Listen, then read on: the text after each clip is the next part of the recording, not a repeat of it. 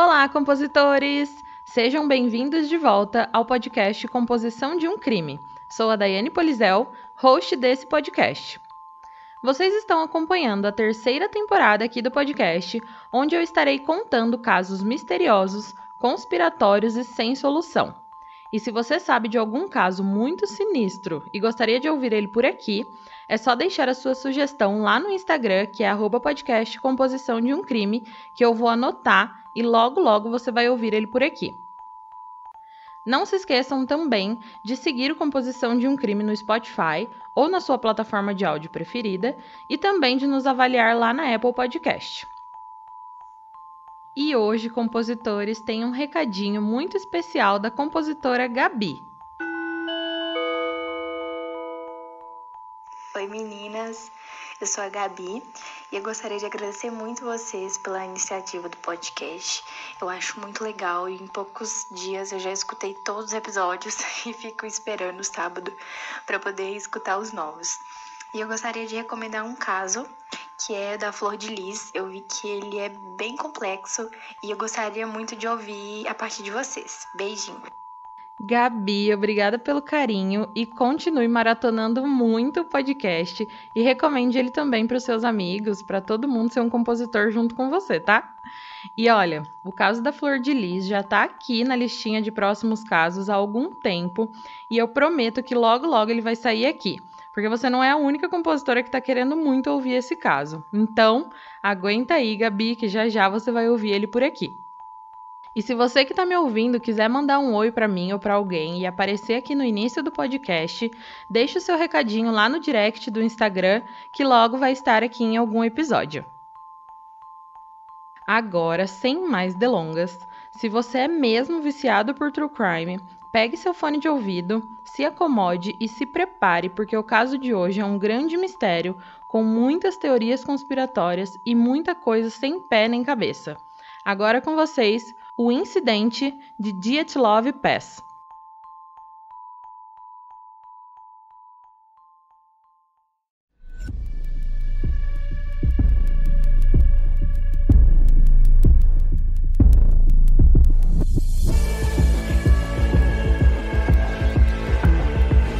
E se você está à procura de um podcast com uma pitada de humor e de morbidez, o Composição de um Crime é para você.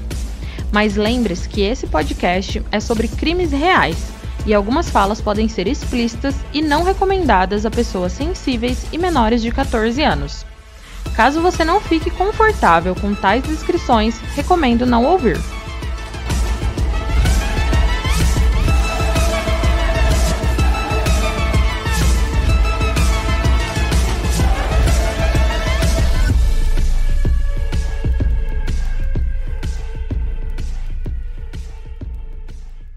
Hey, você se interessa por crimes reais, serial killers, coisas macabras e tem um senso de humor um tanto quanto sórdido? Se sim, você não está sozinho. Se você precisa de um lugar recheado de pessoas como você, venha conhecer o podcast Pátria Amada Criminal. Todas as semanas tentamos entender o pior da humanidade. Nesse processo a gente ri, chora, fica brava, fofoca, porque afinal de contas é assim que a gente fala quando está entre amigos. Suas novas melhores amigas trevosas estão aqui no Pátria Amada Criminal.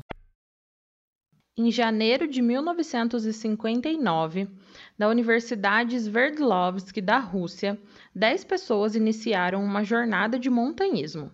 Era um longo caminho através das montanhas Ural.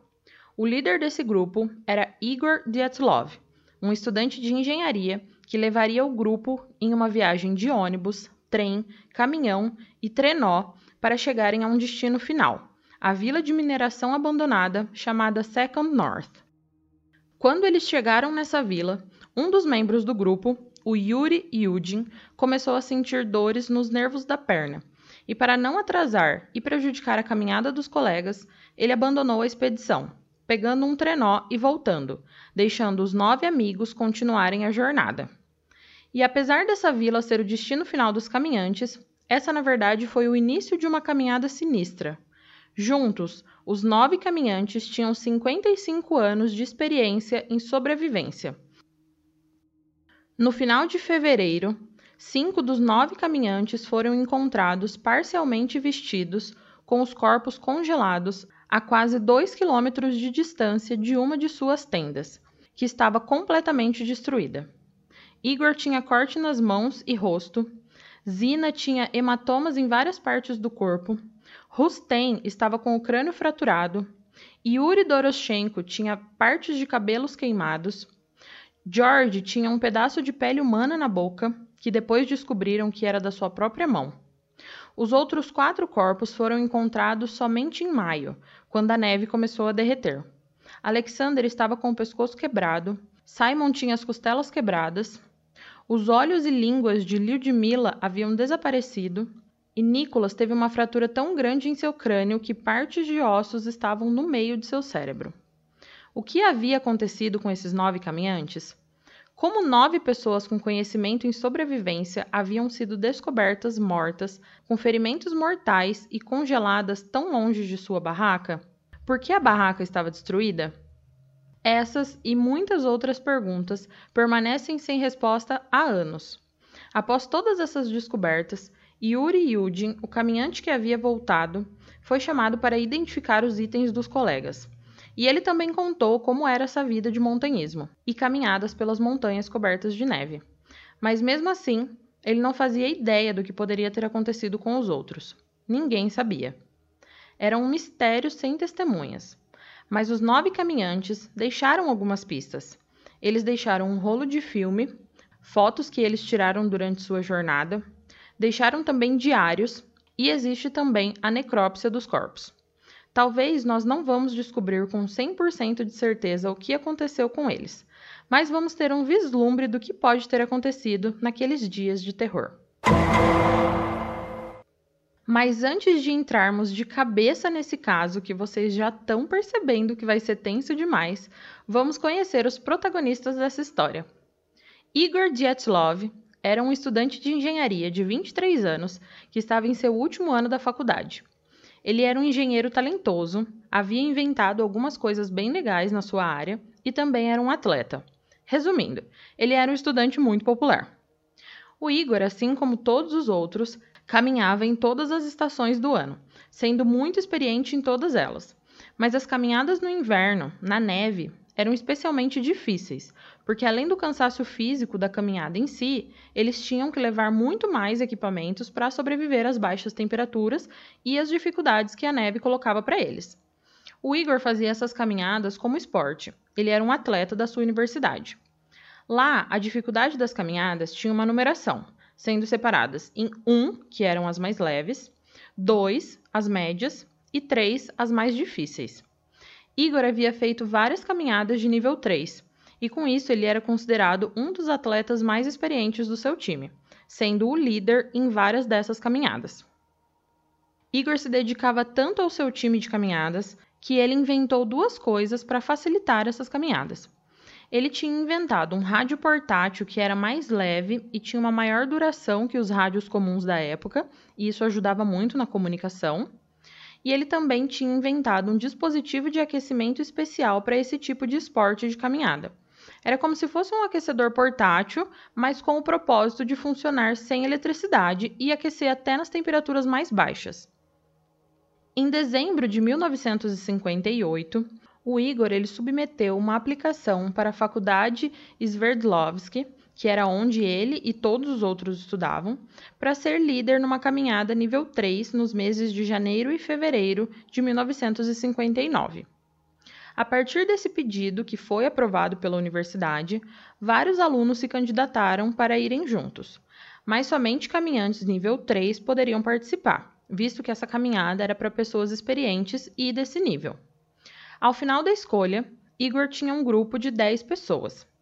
A primeira pessoa que foi aprovada para esse time foi Zina Kalmogorov. Ela e Igor eram namorados, e ela tinha tanta experiência quanto o Igor nessas caminhadas. A Zina tinha 22 anos e estava no seu quarto ano da faculdade de engenharia, e também era um membro do time de caminhadas. Ela era popular e descrita como alguém muito boa, solidária, amiga de todos e uma líder nata. O próximo membro era Yuri Doroshenko, de 21 anos, que também era aluno da Faculdade de Engenharia e que tinha uma grande experiência em caminhadas, sendo que muitas dessas caminhadas foram feitas com Igor e Zina, que eram seus amigos próximos. O Yuri ele era um tipo de lenda no campus da sua universidade, quando o assunto eram as caminhadas. Porque durante uma caminhada nível 3, em um inverno, em alguns anos anteriores, um urso correu para o acampamento onde ele e outras pessoas estavam. E o Yuri, sem nem pensar, correu, agarrou um martelo, pulou na frente do urso e o golpeou. Isso assustou o animal, que fugiu dali rapidamente, tornando o Yuri um salvador e uma lenda. O quarto integrante era Alexander Kolevatov, de 24 anos, que fazia faculdade de Física e Tecnologia. O Alexander já havia feito outra faculdade, onde ele também era membro do time de caminhadas de outra universidade, e ele era formado em metalúrgica. Ele trabalhou num instituto que conduzia pesquisas confidenciais de material nuclear industrial. Os amigos de Alexander o descreviam como alguém confiante, forte e metódico. A quinta integrante do grupo era Lyudmila Dubinina. Era a mais nova do grupo, com 20 anos. Ela estava no seu terceiro ano do curso de Engenharia e Economia. Ela havia completado muitas caminhadas de nível 2, e essa seria a primeira caminhada de nível 3 em que ela participaria.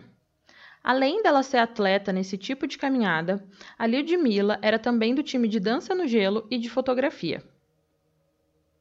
O sexto membro do grupo era o Yuri George Krivonichenko, que aqui chamaremos somente de George para não confundir com o outro Yuri, tá?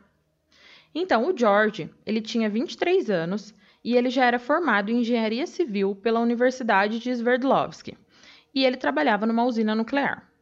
Ele foi do time de caminhada quando ele estudava na universidade e mesmo após terminar o curso, ele continuou sendo parte do time, até porque ele era o melhor amigo do Igor, então eles sempre estavam juntos em caminhadas. Em 1957, teve um incidente de contaminação nuclear chamado de The Kastin Disaster. E o George, como ele trabalhava nessa área, ele foi uma das pessoas que ajudaram na limpeza dessa usina.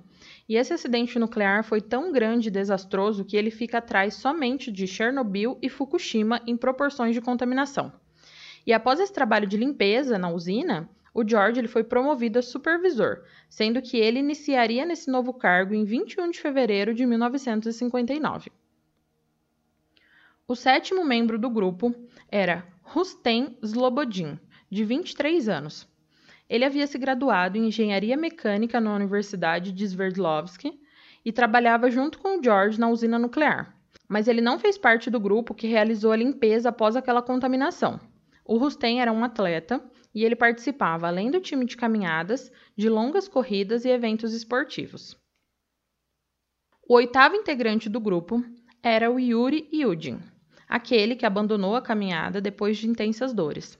É o único do grupo inicial que sobreviveu.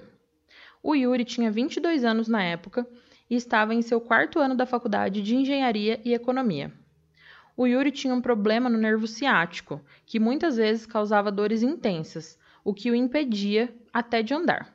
Foi por esse motivo que o Yuri, relutante, deixou o grupo antes deles completarem toda a caminhada. O Yuri ele acabou falecendo no ano de 2013 e um dos seus últimos desejos foi ser enterrado próximo aos amigos de caminhada no cemitério St. Michael. Ele nunca se recuperou do trauma de ter perdido os nove amigos. O nono integrante era Nicholas Tribald Brignoles, de 23 anos. Ele já era formado em engenharia civil e, como o George Ewerstein, ele ainda fazia parte do time de caminhadas. O Nicholas era muito popular, enérgico e todo mundo gostava dele. Ele também tinha um grande senso de humor, alegrando a todos nas caminhadas. As pessoas o descreviam como generoso e que sempre ajudava quem precisava durante as caminhadas. O último integrante era Simon Zolotarev. Ele era de longe o mais velho do grupo, com 37 anos. O Simon ele era um instrutor de caminhada que estava tentando uma posição na Universidade de Sverdlovsk, e por isso ele foi colocado na caminhada com o líder Igor, que não teve muita opção senão dar boas-vindas ao Simon. Os outros membros do grupo ficaram meio receosos de ter uma pessoa desconhecida, né? Porque todo mundo se conhecia bem e já tinham feito caminhadas junto antes. Até porque tudo que eles levavam para a caminhada era extremamente importante, né? A comida era racionada para os dias contados, não tinha espaço para nenhum erro, e ter uma pessoa desconhecida para ter toda essa responsabilidade era algo que não alegrava muito os outros integrantes do grupo. E apesar de ser o mais velho, o Simon nunca insistiu em ser a pessoa no comando. Ele deixou isso para o líder Igor Dyatlov. Mas conforme os dias foram passando e o grupo foi conhecendo Simon melhor, todos eles se tornaram amigos. Após selecionar todos os integrantes, o Igor recebeu a permissão para a rota através da montanha Ural. Seria uma rota circular de 217 milhas, que dá mais ou menos 350 quilômetros, em 16 dias. A rota passaria por florestas, vales e pelas montanhas Ortoten e Gora, e terminaria na vila de Second North, onde o Igor deveria enviar um telegrama dizendo que tudo tinha ocorrido bem. Porém, esse telegrama nunca foi enviado. No dia 23 de janeiro de 1959, o grupo foi de trem da cidade de Sverdlovsk até a cidade de Serov. De lá, foram até Vigei de ônibus. No dia 26 de janeiro, o grupo partiu de Vigei em um caminhão aberto e eles viajaram por três horas no frio e finalmente chegaram no seu destino, o Quartel 41, que era a última cidade quase inabitada. No próximo dia, eles estariam indo para a vila de mineração abandonada chamada Second North. No dia 27 de janeiro, o grupo chegou ao seu destino à noite, na completa escuridão. Mas eles conseguiram achar uma casa habitável para poder passar a noite. Já no dia 28, o grupo tomou café da manhã e foi aqui que o Yuri Yudin decidiu se separar do grupo para voltar, porque ele estava com muitas dores. E é a partir desse ponto que as únicas informações que se tem do grupo são as contidas nos diários e as fotos por eles tiradas. De acordo com o diário, eles deixaram Second North às 11h45 da manhã. E às 5h30 da tarde, eles pararam para armar o acampamento, fazendo uma fogueira para se esquentarem e cozinharem o que fossem comer. Esse diário coletivo era escrito por todos.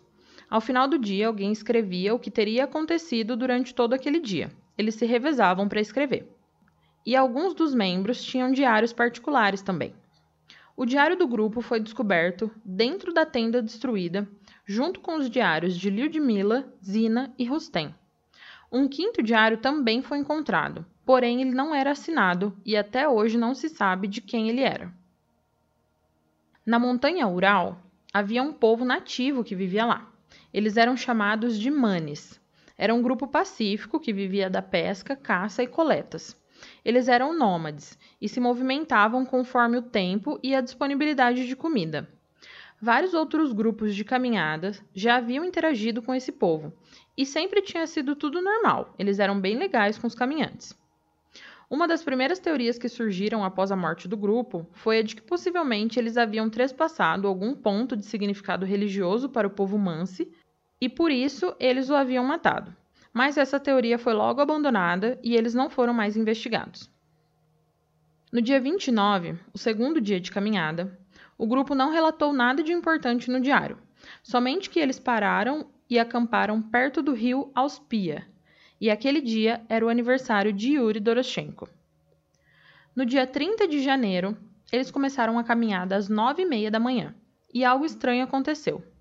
Havia uma entrada no diário que dizia que nesse dia eles comemoraram o aniversário de Alexander. Porém, não se sabe por que ele disse que aquele dia era o seu aniversário, porque a data real do seu aniversário era 16 de novembro. Nesse mesmo dia, 30 de janeiro, foi o último dia que o diário de Zina e o diário da pessoa desconhecida tiveram alguma coisa escrita.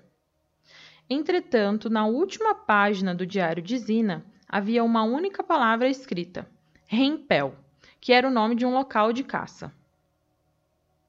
Dia 31 de janeiro, a última entrada no diário coletivo. E quem escreveu ela foi Igor. Nessa última página do diário coletivo, o Igor disse que o tempo estava pior do que os outros dias, que tinha bastante vento e que a temperatura estava menos 24 graus. Porém, dentro da tenda estava tudo bem quente, graças ao seu sistema de aquecimento.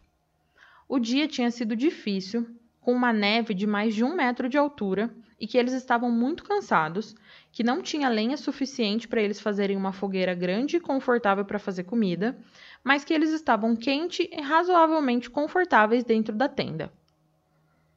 Não há mais entradas nos diários mas existem algumas fotos do primeiro dia de fevereiro do final do dia.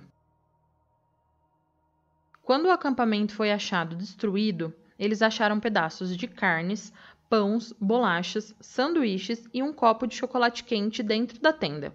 Então estima-se que o que é que tem acontecido foi durante a refeição da noite e antes deles irem dormir. A última foto do rolo de filmes é um mistério. E lembrando que eu irei deixar as fotos desse episódio lá no Instagram, tá, compositores? Mas bem, vamos lá. Essa última foto é bem estranha.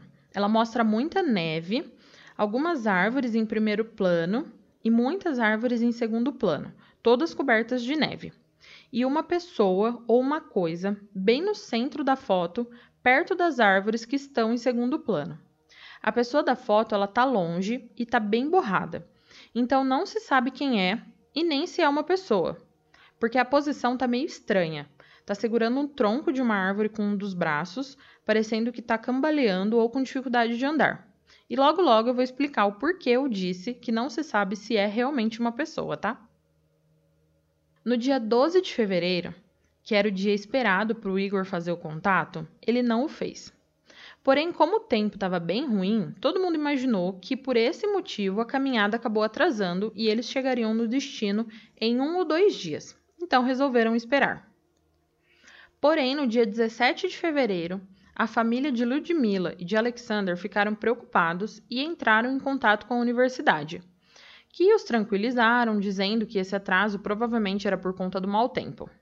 Mas alguns dias se passaram e ninguém teve respostas do grupo e isso acabou preocupando todo mundo. Nos dias 21 e 22 de fevereiro, aviões foram enviados para sobrevoar os locais em que o grupo possivelmente passou, tentando avistar trilhas ou algum pedido de socorro, porém nada foi encontrado. Já no dia 23 de fevereiro, um avião avistou algumas trilhas e foram seguir essas pistas.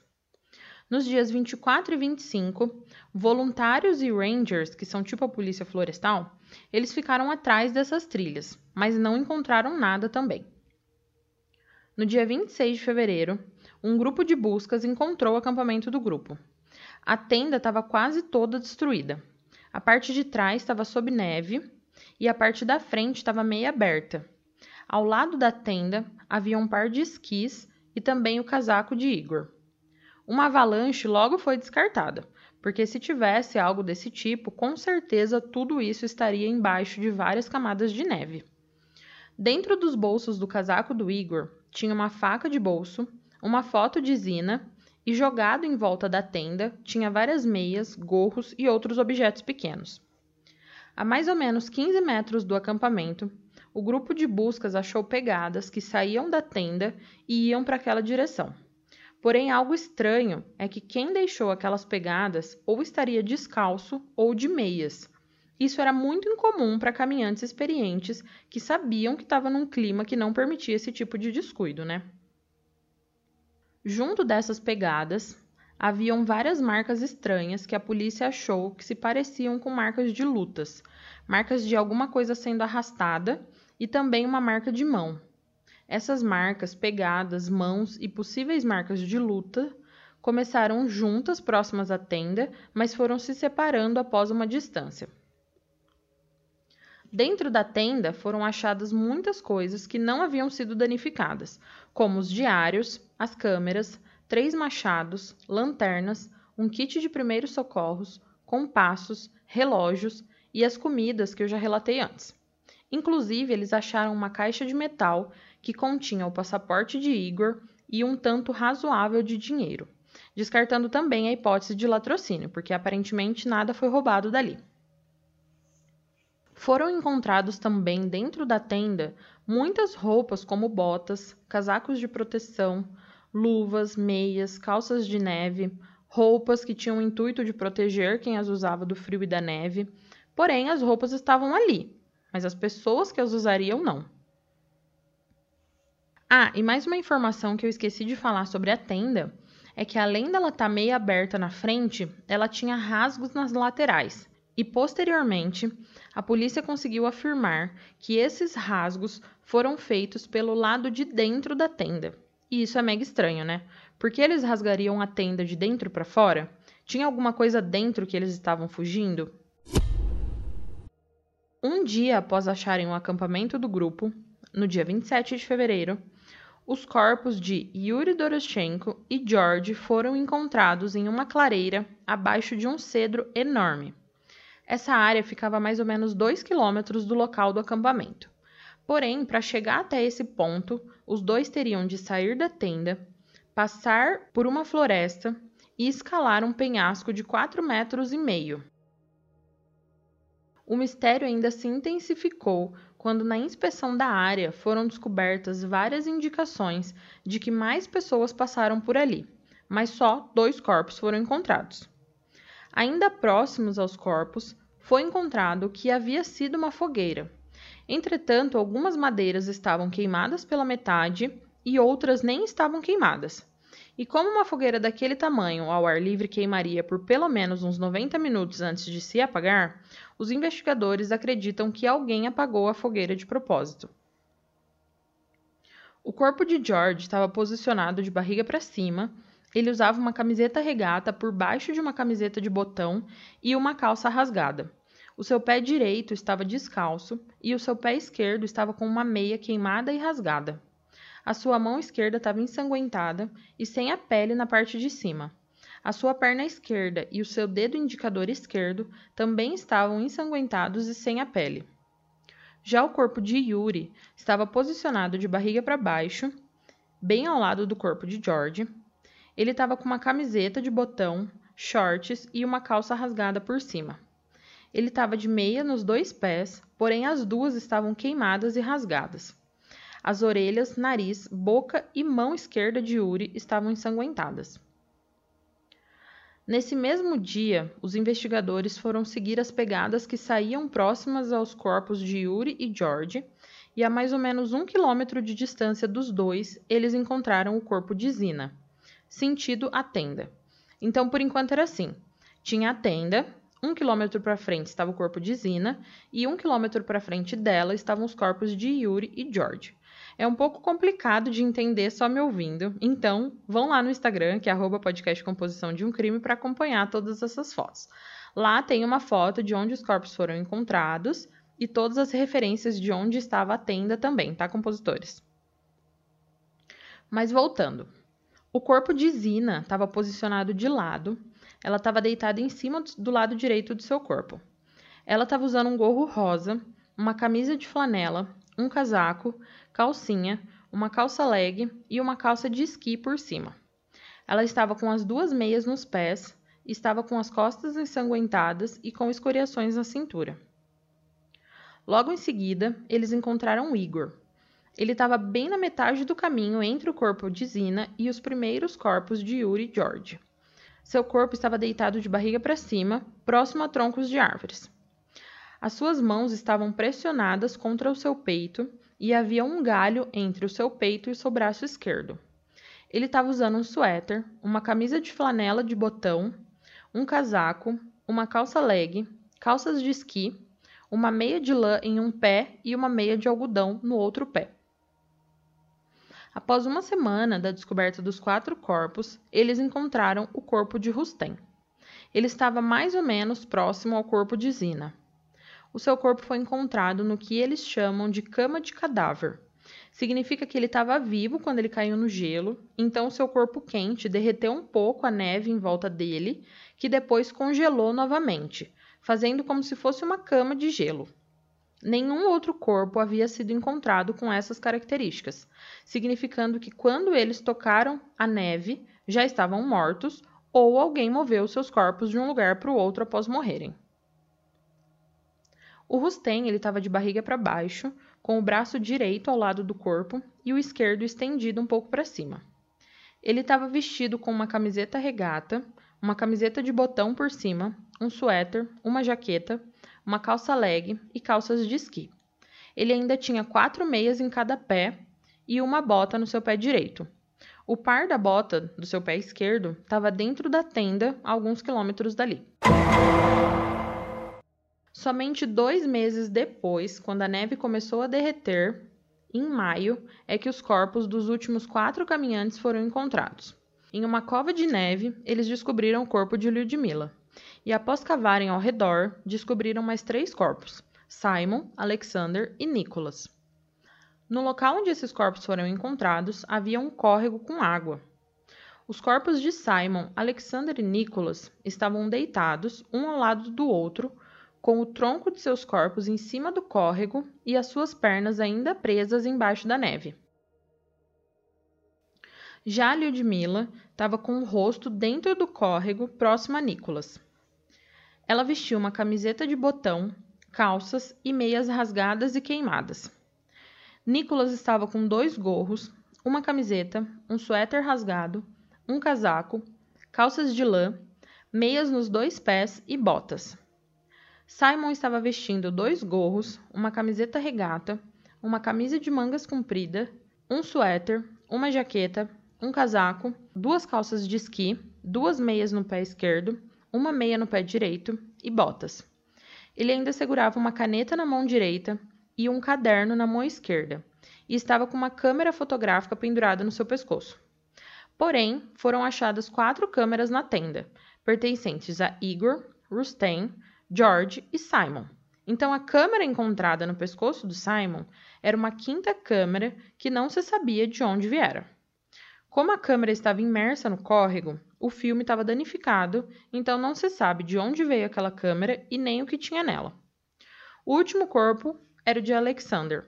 Ele estava vestido com uma camiseta regata, uma camisa de botão, um suéter, uma jaqueta, um casaco com uma manga queimada e a outra rasgada.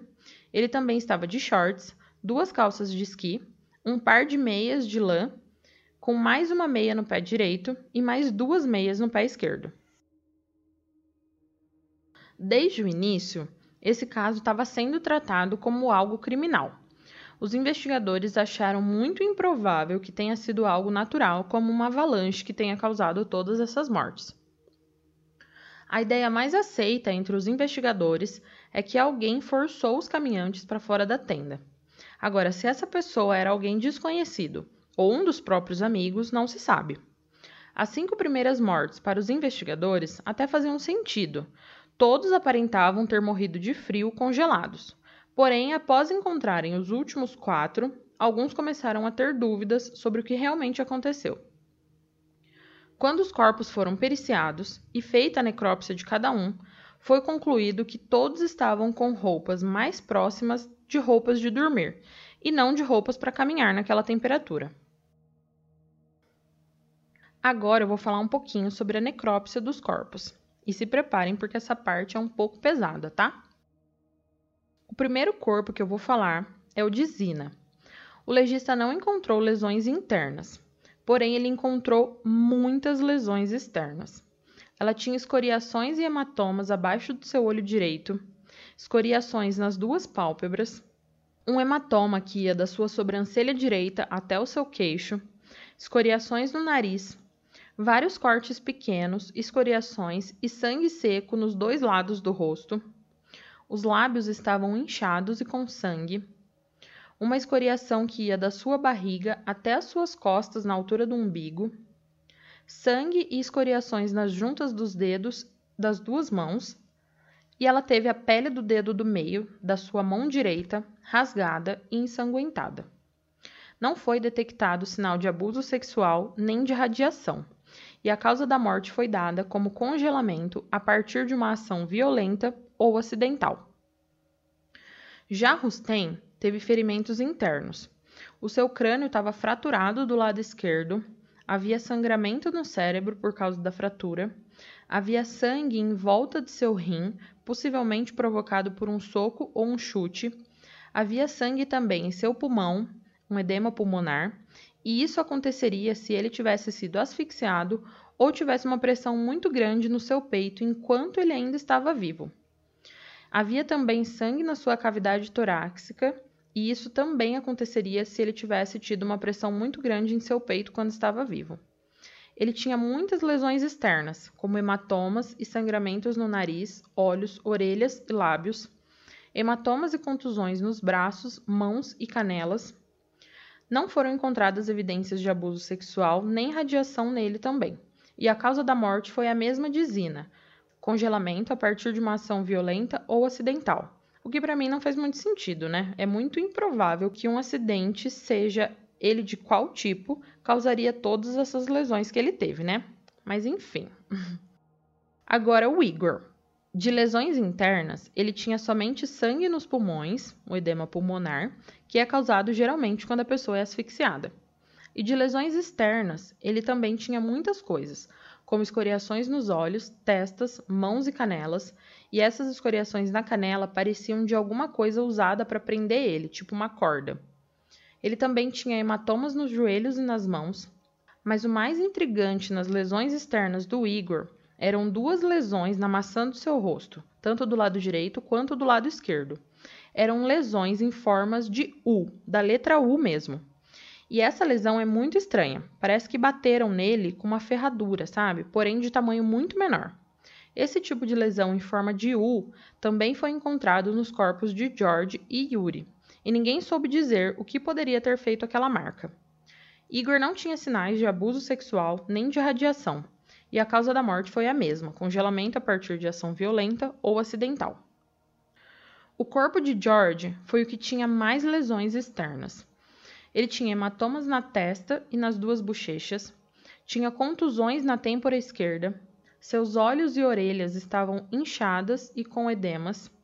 Ele estava sem a ponta do nariz. Um pedaço do seu dedo da mão tinha sido rasgado e esse pedaço de pele foi encontrado dentro de sua boca.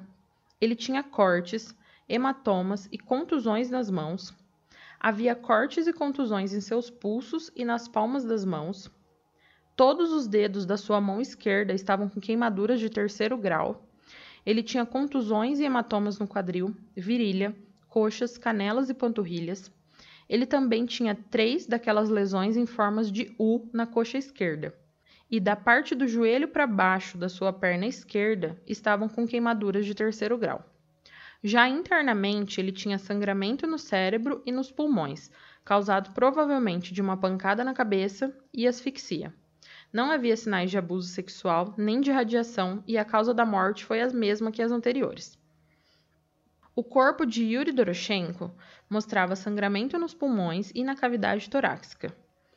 Externamente, ele teve seu cabelo queimado do lado direito da cabeça até a parte de trás. As suas orelhas, nariz e boca estavam inchadas e com sangue. Havia uma espuma seca escorrendo da sua boca até o seu queixo. E ele também tinha algumas lesões estranhas, como uma lesão em forma de U no seu braço esquerdo e duas lesões que eram quatro escoriações em linhas retas perfeitas, uma abaixo da outra, próximo aos cotovelos de Yuri. Ele também não tinha sinais de abuso sexual nem radiação, e a causa da morte foi a mesma. Alexander estava com a cor da sua pele esverdeada e de lesões internas ele teve sangramento nos pulmões e na cavidade torácica, teve também o pomo de Adão esmagado. Essas lesões juntas indicam estrangulamento. Nas lesões externas, Alexander tinha a falta de pele em volta dos olhos, com o osso exposto, tinha hematomas que iam da parte de trás da cabeça até a sua orelha e da orelha até o seu queixo. Ele também tinha uma lesão com fratura exposta na parte de trás da sua cabeça, na base do crânio. Tinha o nariz quebrado.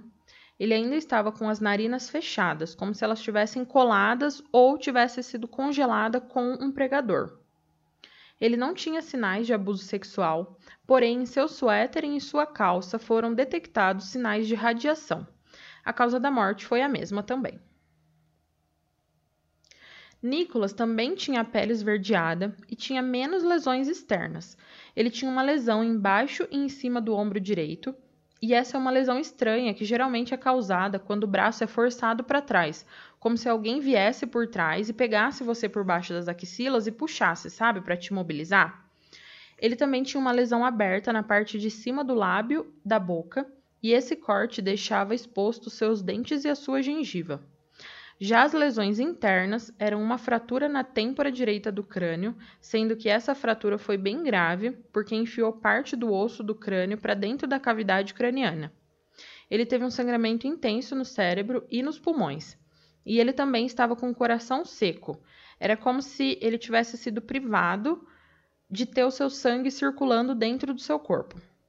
Não foram encontrados sinais de abuso sexual, mas foram encontrados sinais de radiação também na sua meia e calça. A causa da morte de Nicholas foi dada como violenta e causada pela fratura do crânio e pela hemorragia que se seguiu após a fratura. A penúltima necrópsia é a de Simon, que também estava com a pele esverdeada. Em suas lesões externas, ele tinha ossos expostos em sua testa, abaixo e ao redor dos dois olhos, seus dois globos oculares haviam desaparecido e as suas sobrancelhas também não estavam no seu rosto. Metade do seu bigode também não estava em seu rosto e as suas narinas estavam fechadas como as de Alexander, parecendo ter sido coladas ou congeladas com um pregador. Já nas lesões internas, eram cinco costelas quebradas do lado direito e cada costela estava quebrada em dois pontos diferentes e também sangramento nos pulmões e na cavidade torácica. Também foram encontrados sinais de radiação no seu casaco. A causa da morte foram as múltiplas costelas quebradas que perfuraram a cavidade pleural, causando hemorragia. E o último corpo é o de Lyudmila. A sua pele estava esverdeada amarelada e ela é quem havia mais lesões internas. A sua língua foi cortada fora e havia sumido o seu músculo miloiódio, que é o músculo que liga o final da nossa língua aqui da nossa boca ao pescoço, também havia sumido. O seu osso ióide, que fica bem abaixo da mandíbula e acima do pescoço, estava quebrado, indicando um possível estrangulamento. E esse mesmo osso estava exposto pela falta do músculo e da língua. O seu osso da frente do pescoço estava esmagado e também consistente com o estrangulamento. Seus pulmões e a cavidade torácica estavam com sangue. Ela tinha quatro costelas quebradas em dois pontos cada do lado direito, seis costelas quebradas do lado esquerdo, e uma das costelas quebradas perfurou seu coração, causando hemorragia. Em suas lesões externas, ela tinha o osso do crânio exposto do lado esquerdo, suas narinas estavam fechadas, iguais às de Alexander e Simon. Próximo ao nariz havia pele faltando e o osso estava exposto. Seus dois globos oculares haviam sumido e ela também tinha hematomas na perna esquerda. Também encontraram sinais de radiação em sua jaqueta, calça, botas e suéter. A causa da morte foi violenta devido à extensa hemorragia. Agora vamos aos apontamentos, né?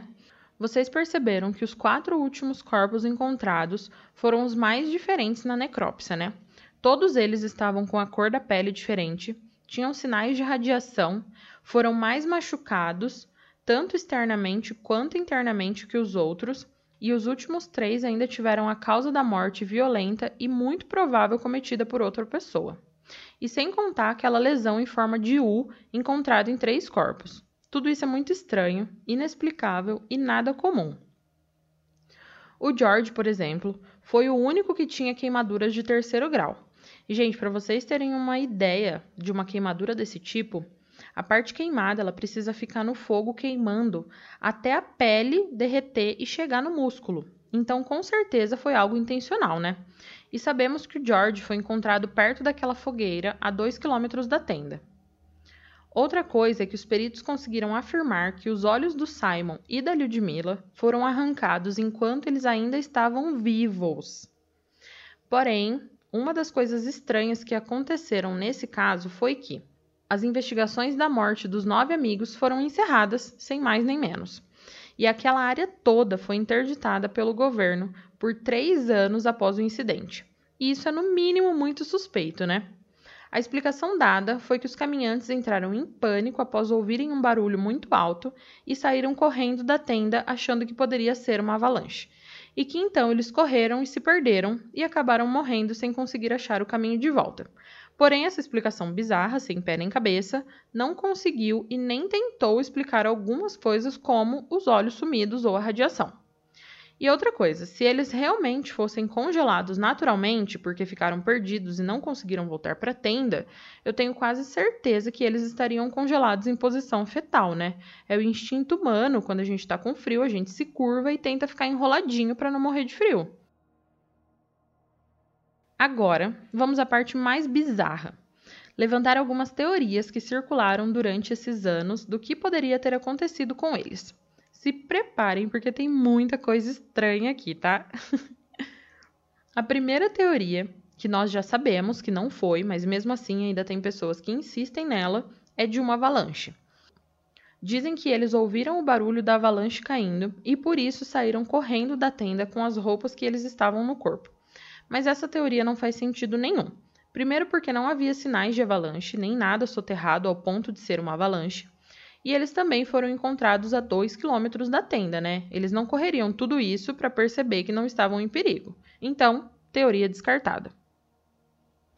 Outra teoria é a de sons e luzes estranhas. Essa é outra bizarra, que dizem que eles devem ter ouvido ou visto luzes estranhas e sons estranhos, e por isso ficaram assustados e saíram correndo da tenda, se perdendo e morrendo. Não vou nem me estender nessa, né, porque é tão bizarra quanto a anterior teoria descartada também. A terceira teoria é a de atividades militares. Sabemos que naquela época na Rússia, assim como hoje em dia, né, existem muitas atividades militares ilegais e suspeitas. Então, essa teoria se baseia em que os nove caminhantes devem ter visto algo que não deveriam e por isso foram mortos pelos militares ou até que os militares estavam fazendo algum teste com conteúdo radioativo e que os caminhantes presenciaram tudo e por isso alguns tinham sinais de radiação.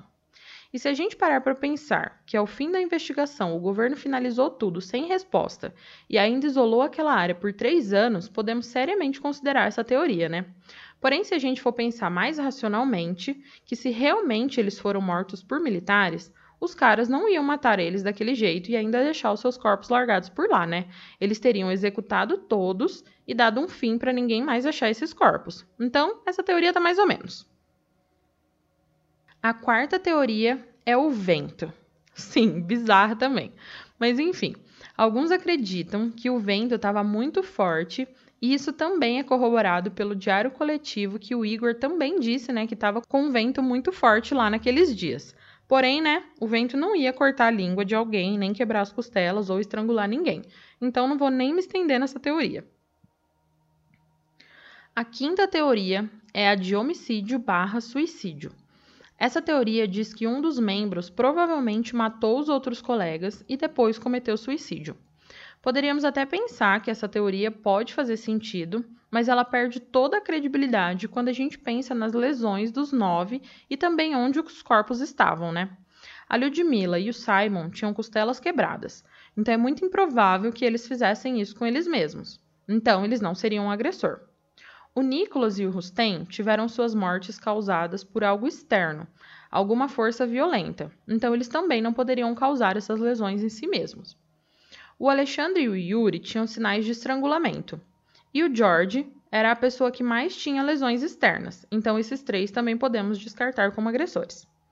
A Zina foi encontrada em um lugar que os investigadores acreditam que ela foi colocada após morrer, então ela também não poderia ser agressora. Quem sobra é o Igor. Ele teria que ter matado todos os amigos, arrancado os olhos de Ludmilla e Simon enquanto eles ainda estavam vivos, e depois de bater muito nos amigos e de estrangular algum deles, ele teria que ter infligido todas aquelas lesões em si mesmo, deitado de barriga para cima e esperado a morte. Apesar de tudo isso poder realmente ter acontecido, temos que pensar nas suas motivações. Ele não tinha motivo nenhum para fazer isso, né? Então eu acho muito difícil acreditar nessa teoria. A sexta teoria é o infrassom, que é um som de frequência super baixa para o ouvido humano. O infrassom ele causa medo, ansiedade e pânico. E essa teoria é de que os nove caminhantes tiveram uma experiência com um infrassom chamado Carmen Vortex, que é um fenômeno que ocorre quando o vento esbarra num corpo sólido e disso resulta um som de frequência baixa que vai afetar os humanos fisicamente e psicologicamente. Porém, essa teoria também não explica as lesões, então a gente descarta ela também. Outra teoria é que eles possivelmente estavam sob a influência de alguma droga, porém nenhum traço de drogas ou álcool foram encontrados nos corpos, então vamos abandonar essa teoria também. A oitava teoria é que durante as buscas, quando os investigadores procuravam os caminhantes, dois prisioneiros fugitivos foram encontrados naquela área. Então se levantou a possibilidade dos dois terem matado os nove. Porém, após interrogatório, eles foram liberados. Até porque nada foi roubado, né? E isso não explica por que os caminhantes cortaram a tenda pelo lado de dentro. Mas enfim, é uma teoria que não é tão absurda quanto as outras. A penúltima teoria é que os nove caminhantes foram mortos pelo pé grande. É bizarra? É, mas tem muitas pessoas que acreditam que o pé grande ou o Yeti é real, que ele apareceu no acampamento, que os caminhantes saíram correndo da tenda e que o pé grande alcançou eles um a um e os matou com toda a brutalidade possível. Isso ainda é corroborado pela foto que vocês vão ver lá no Instagram, que é aquela foto borrada, que não se sabe se é uma pessoa ou não. Mas enfim, eu não vou nem falar se essa teoria a gente vai descartar ou não, porque vai que tem alguém aqui que acredita no pé grande, né? Então fica aí o suspense. a última teoria é a de homicídio. E isso com certeza sabemos que realmente aconteceu, né? Nós sabemos como, e onde, mas o que nós não sabemos é por quê e quem.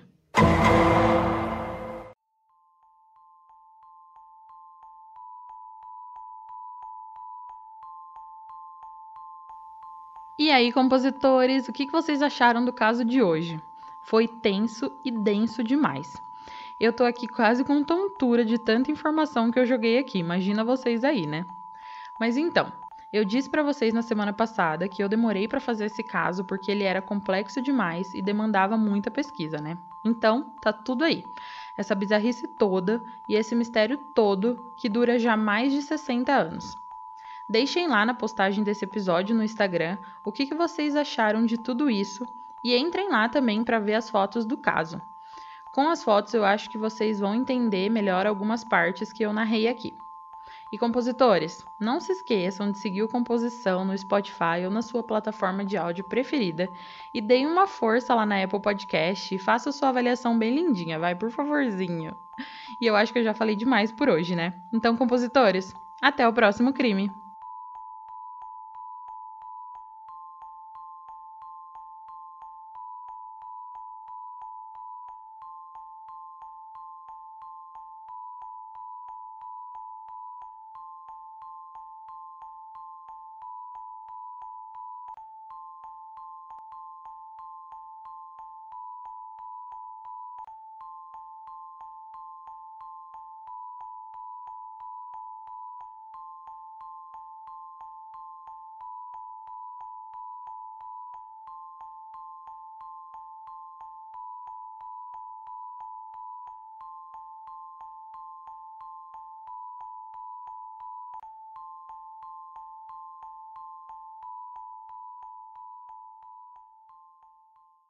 Hey, você se interessa por crimes reais, serial killers, coisas macabras e tem um senso de humor um tanto quanto sórdido? Se sim, você não está sozinho. Se você precisa de um lugar recheado de pessoas como você, venha conhecer o podcast Pátria Amada Criminal. Todas as semanas tentamos entender o pior da humanidade. Nesse processo a gente ri, chora, fica brava, fofoca, porque afinal de contas é assim que a gente fala quando está entre amigos. Suas novas melhores amigas trevosas estão aqui no Pátria Amada Criminal.